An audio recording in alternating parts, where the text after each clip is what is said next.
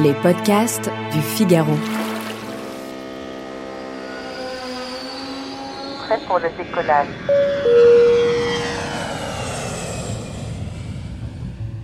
« 1430 euros, rien qu'en frais d'eau, de gaz et de chauffage. C'est la note exorbitante qu'ont laissé des voyageurs à leur hébergeur Airbnb en Corée du Sud. Ce dernier ne leur avait pas permis d'annuler leur réservation.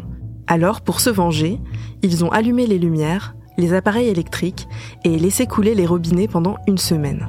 Il aurait pourtant suffi qu'ils posent la question à leur hôte avant de réserver. Alors, quelles sont les erreurs à éviter sur Airbnb pour ne pas se retrouver dans de beaux draps? Je m'appelle Claire Rodino et je suis journaliste au Figaro. Vous écoutez Question Voyage, la chronique à glisser dans vos bagages, pour que voyager reste une partie de plaisir.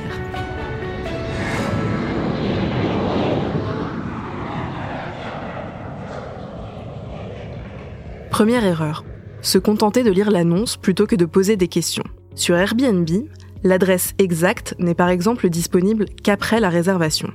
En revanche, vous pouvez demander à votre hébergeur où sont les pistes de ski les plus proches, si le logement est facile d'accès depuis l'autoroute ou s'il y a des commerces accessibles à pied. Emmanuel Maril, directeur général d'Airbnb pour l'Europe et hôte lui-même, conseille de poser un maximum de questions en amont.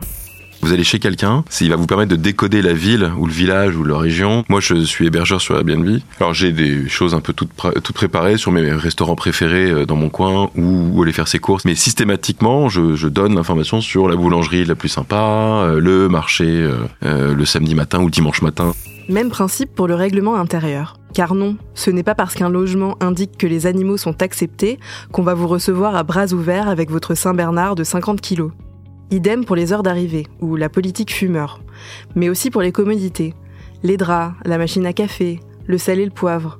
Cela peut paraître très terre à terre, mais leur présence est tout sauf automatique. Enfin, pensez bien à communiquer ces règles de vie à tous vos camarades de voyage.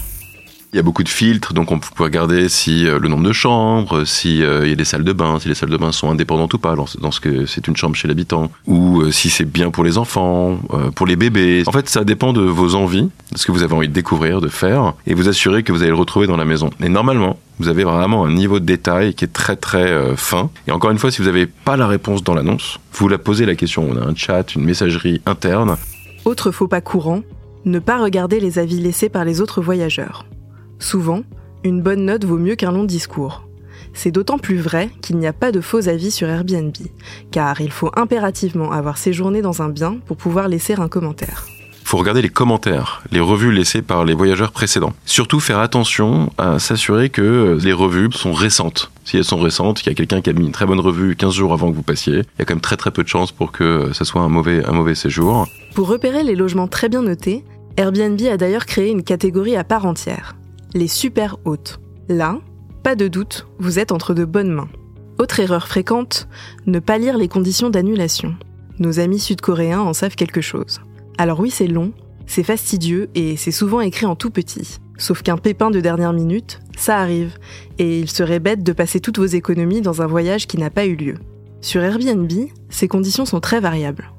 Ça va de conditions d'annulation euh, très souples, finalement les, voyageurs peuvent annuler euh, la veille pratiquement et sans aucune pénalité, à euh, très strict, voire même un peu plus que très strict. Euh, et là, là pour le coup, vous avez une période pendant laquelle vous ne pouvez pas annuler avant d'arriver dans le, dans le lieu et si vous annulez, vous allez devoir payer une partie, toute ou partie de la réservation à l'hébergeur. Mais donc c'est très important que le voyageur regarde bien les conditions d'annulation. Et d'ailleurs, on a créé un filtre qui permet de filtrer dans une destination les types de logements qui ont des conditions souples, modérées ou strictes.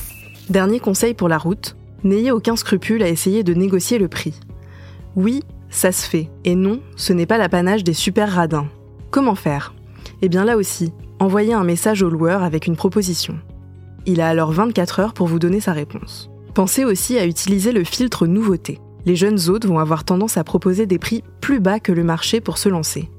Et si malgré tout ça votre séjour se passe mal et que vous n'arrivez pas à vous entendre avec votre hôte, vous avez 72 heures pour signaler un problème à la plateforme. Alors pensez-y avant d'allumer le chauffage et les robinets. Merci d'avoir écouté ce podcast. Vous pouvez nous retrouver sur la page du Figaro et sur toutes les plateformes d'écoute. À bientôt!